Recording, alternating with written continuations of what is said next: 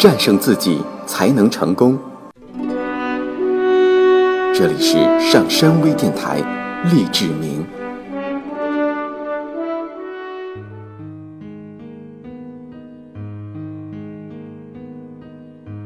不爱自己的好处，为什么有人会不爱自己？这有什么好处？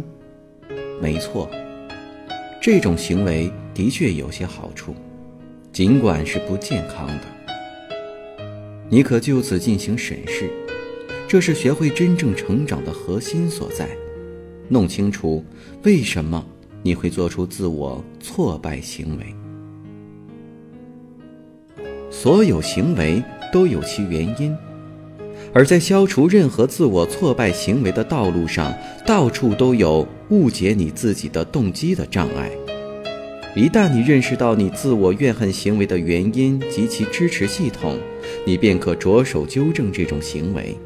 反之，如果没有理解自我，那么这种自我怨恨行为将会继续并反复出现。你为什么非要选择自我摒弃行为？很可能是因为接受别人的看法，比自己进行思考要容易得多。除此之外，还有其他好处。如果你不爱自己，并认为别人比你更为重要，你就可以总有现成的借口为自己在生活中得不到爱而辩解。也就是说。你认为自己根本就不值得别人去爱，这个借口看似病态，却常常被你当作挡箭牌。避免与别人建立爱的关系，从而避免任何风险，也免除了遭到拒绝或驳斥的任何可能性。认为还是保持现状来得容易。只要你没有价值，那就根本没有必要努力成长或使自己更加充实和愉快。其好处，便是不求进取，从别人那儿得到许多怜悯、注意，甚至赞许，巧妙地取代了建立爱的关系所涉及的各种风险。这样，得到怜悯和注意，便成为自我挫败性的好处了。总有许多替罪羊来为你的痛苦承担责任，你总是可以责备其他的人或事。从而不必努力使自己从痛苦中解脱出来，总是意志消沉，不做任何事情来改变自己的处境，把自我怜悯作为一种安全的解脱方法，认为他人比自己更为重要，从而加强依赖他人的行为。好处是有人可以依赖，即便这种行为使你受伤害，不能主宰自己的生活。不能根据自己的选择去生活，原因就是你认为自己不配享受你所渴望的幸福。说了这么些，这些好处便是你自我轻蔑支撑系统的主要组成部分，也是你之所以固守旧习的原因。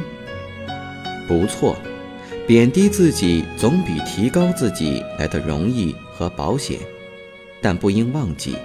活着的目的之一便是成长、发展，所以，如果拒绝成长，成为一个自爱的人，则无异于选择死亡。在对自己的行为有了这些深刻认识之后，你便可以着手为发展自爱而进行一些精神和心理练习。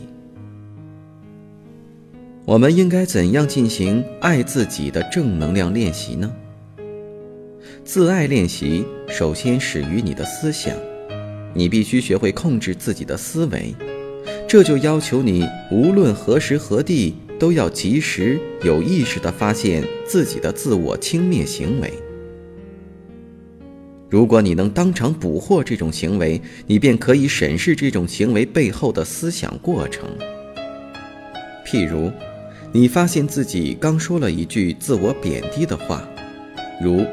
我真没什么了不起，这回考试得优秀，我想只不过是因为运气好。这时，你头脑中应马上敲响警钟：我又说这种话了，又做出这种自我轻蔑的行为了。但我现在已经意识到，下回不会重蹈覆辙。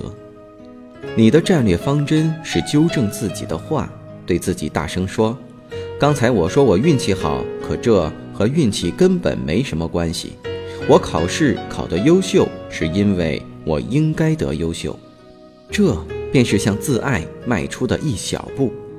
这一小步，便是你意识到刚才的自我贬低行为，并决定纠正它。以前你曾有自我贬低的习惯，现在你意识到需要纠正它了，并决定努力纠正它。这就像学开车时换挡变速一样，到最后你将会养成一种新的习惯，而不必时刻考虑着自己的动作。你很快。就会自然而然地习惯于各种自我爱慕行为。一旦你有了正确的思想认识，令人振奋的自爱活动便出现在地平线上。下面我们列举若干此类自爱行为，自我价值的建立能启发你的自尊感，因而你还可以进行其他新的行为练习，以爱。或接受的态度来对待别人的善意表示。当别人做出善意表示时，不要马上表示怀疑，而应接受这些表示，同时说声“谢谢”或“你那样认为，我很高兴”。如果你觉得自己确实在爱着某一个人，就去当面大声告诉他“我爱你”。在你等待对方的反应时，你可以为自己敢于冒此风险而感到欣慰。在饭馆里，不管其价钱如何，要一份你十分喜欢的菜，让自己享受口福，因为你有资格吃这道好菜。在所有商店，包括杂货店，选购你喜欢的东西，让自己享用所喜欢的商品，因为。你配得上这种享受。同时，杜绝这方面的自我克制行为，除非这种行为是绝对必要的，但这种情况极为少见。在一天的劳累之后睡一小会儿，在一顿饱饭之后到公园去散散步，而不管你有多少事情要做，这样。可以调节情绪，使你精神振奋如新。加入一个组织，或报名参加一项自己喜欢的活动。也许你是一个家庭主妇，以前因为家庭事务太多而无法抽出时间这样做。如果你决定爱自己，并想从各个方面去体验自己所向往的生活，那么你照顾的那些人将学会自我依靠。而且，你也不会因此对他们产生怨恨。这样，你为这些人服务是出于选择，而不是义务。认清妒忌是一种自我贬低的弊病，从而予以摒弃。如果你把自己同其他人加以比较，并因此认为自己得到的爱比他人要少，那么你就是将他人看得比你还重要。你是在通过别人来衡量自己的价值。记住：一，别人总可以选择其他人，这一选择与你无关；二，你是否会被另一重要人物所选中，并不能证实你的自我价值，否则你肯定要无休止地怀疑自己，因为你不可能知道某个人在某时某刻会怎样看你。只要练习自爱，就可以扭转你曾为之嫉妒的任何情况。你将如此相信自己，以至于无需通过他人的爱或赞许来提高自己的价值。你的自爱活动也可以包括用新的方式来对待自己的身体，如选择富有营养的美味食品、减肥。身体过胖既会导致健康上的问题，也会引起心理上的自我嫌恶。经常散步或骑车郊游，进行大量的健身活动，到室外呼吸新鲜空气，因为这使你感到舒畅。总而言之，应该使你的身体保持健美，但关键在于你自己是否希望健美，因为你是重要的，你要这样对待你的身体。你要是整天闷在屋子里，或整天做着单调乏味的常规性事务工作，那就是和自己过不去。而在进行自爱练习之后，如果你自己愿意闷在屋里，那便是你所做出的另一选择。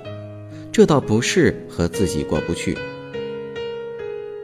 在性的方面，你也可以通过练习增强自爱。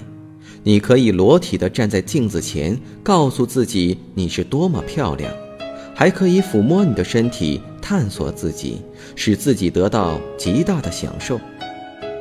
在性生活方面，你也可以选择得到性满足，而不应认为你爱人的享受比你的享受更为重要。只有选择自己的满足，才能给他人以快乐。如果你没有得到快乐，那么你的爱人也通常会感到失望。此外，当你为自己选择快乐时，别人也可更好地为他们自己选择快乐。你可以放慢性的整个过程，用言语和动作来告诉你的爱人你喜欢什么，为什么？因为凭你的价值，应该得到这种享受。你将不再把你在任何方面的成败与你的自我价值等同起来。你可能会失去工作，或在某一活动中失败。你可能不喜欢你干这事或那事的方式，但这并不意味着你毫无价值。你自己必须懂得，不论你迄今为止成就如何，你都有着一定的价值。不懂得这一点，你就会把自己与你所参与的活动的成败混同起来。无论是根据外部成就确定你的自我价值，还是将其与别人对你的看法联系起来，都是荒谬的。一旦认识到这一点，你就能从事各种有益活动，而其结果，尽管你或许会感兴趣。则绝不说明你作为一个人的价值如何。这些行为以及许多相似的行为，便是那些自爱的人的所作所为。这些行为可能与你在成长过程中所学到的那些道理是背道而驰的。其实，你在生活中曾一度是一个小自爱者。当你还是咿呀学语的幼儿时，就已经本能地知道自己是重要的。现在，让我们回顾那些问题：你能不加抱怨地接受自己吗？你能始终如一地爱自己吗？你能给予他人以爱，并得到他人的爱吗？这些便是你需要努力解决的问题。你现在就可以制定出你的目标。去爱世界上最美丽、最有活力、最富有价值的人——你自己。欢迎收听本期的励志饼，希望大家都能不加抱怨地接受自己，并始终如一地爱自己，给予他人以爱，并得到他人之爱。我们下期再见。上山微电台励志名。下载喜马拉雅手机应用或登录微信搜索“上山之声”或 SS Radio，关注上山微电台，听友 QQ 群二五八二八二六，让我们一路同行。